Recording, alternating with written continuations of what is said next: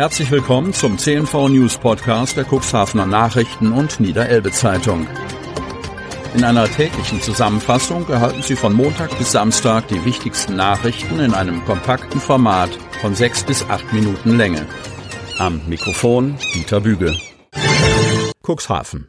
Ohne Schulbetrieb an den BBS ist der Wochenmarktparkplatz in Cuxhaven in der Ferienzeit angenehm leer. Das verführt viele Gäste, sich auf einen der vielen freien Parkplätze zu stellen und direkt in Richtung Marktstände zu marschieren. Ein wichtiges Detail sollten Sie dabei allerdings nicht vergessen, die Parkscheibe hinter die Windschutzscheibe zu legen. Die Begrenzung der Parkzeit auf eine Stunde gilt auch in den Ferien. Und dies wird durch die Stadt auch kontrolliert, wie ein einheimischer Wochenmarktbesucher unlängst beobachtet hat. Ihm tat die Familie aus Nordrhein-Westfalen leid, die bei der Rückkehr an ihr Auto einen Strafzettel daran vorfand. Die hatten schlichtweg die Schilder zur Parkscheibenpflicht übersehen, erzählt er. Er kam mit der Familie ins Gespräch, die sich nicht gerade erfreut über dieses Souvenir zeigte, zumal sie ebenfalls bereits die Verdopplung der Parkgebühren auf den strandnahen Parkplätzen registriert hatte. Cuxhaven lange da ordentlich zu, sei die einhellige Meinung gewesen. Die einfache Installation eines Zusatzschilds könnte die Lage auf dem Wochenmarkt schon entschärfen, so die Anregung aus der Leserschaft. Ferienzeiten ausgenommen, könnte darauf stehen. Die Stadtverwaltung erkennt aber eher keinen Handlungsbedarf. Schließlich sei das Parken schon kostenlos und das Einlegen der Parkscheibe stelle keine zu große Herausforderung dar. Die Schilder seien ja installiert. Polizei warnt vor Einbrechern im Keller.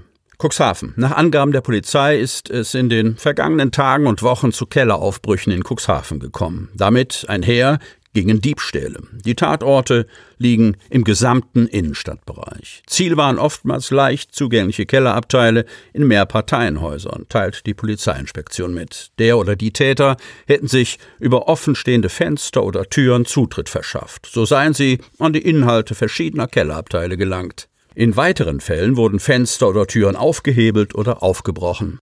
Die Polizei rät dazu, Zugänge zu Kellern, Abstellräumen, Geräteschuppen, Gartenhäusern, Garagen, aber auch zu allen anderen Gebäuden zu verschließen und abzuschließen. Zudem sollten zum Beispiel in Kellerräumen keine Gegenstände von größerem Wert gelagert werden, heißt es.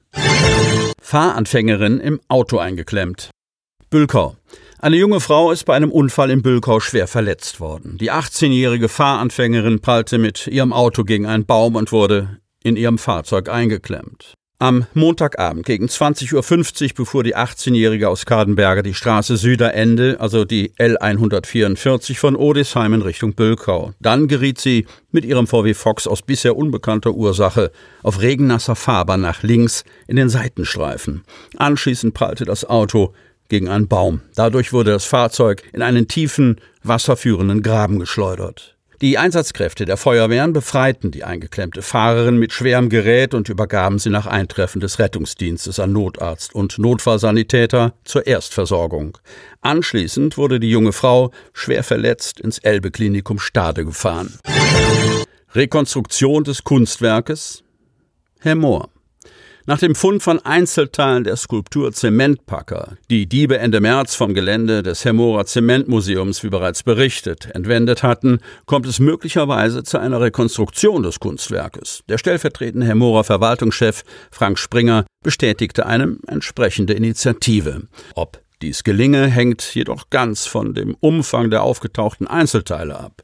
Sie sollen in der kommenden Woche in Hemmoor eintreffen. Wie bereits hier im Podcast berichtet, waren einzelne Teile der Statue, die nach Angaben der Polizei mit einem Winkelschleifer zertrennt worden war, auf einem Recyclingbetrieb in Bremen entdeckt worden. Ein Mitarbeiter des Betriebs habe die Polizei angerufen, um die Herkunft der Bronzestücke zu klären. Ins Visier der Ermittler geriet daraufhin ein Verantwortlicher eines Metallverarbeitungsbetriebes aus Schwanewede. Gegen ihn wurde nun ein Strafverfahren wegen des Verdachts der Hehlerei eingeleitet. Frank Springer hat in dieser Woche einen Anruf der Polizei erhalten und dabei auch erfahren, dass die einzelnen Stücke in den nächsten Tagen vom Bauhof der Samtgemeinde abgeholt werden könnten. Die Skulptur bestehe zwar in ihrer Gesamtheit nicht mehr. Er hoffe aber trotzdem, dass genügend Material vorhanden sei, um eine Rekonstruktion des Kunstwerks zu realisieren. Wir müssen jetzt abwarten, was noch existiert. Die Kommune sei zudem noch im Besitz eines Teils der Gussform des Zementpackers, die den Kopf und einen Teil des Oberkörpers umfasst. Auch das könne bei der angestrebten Rekonstruktion einer neuen Statue helfen.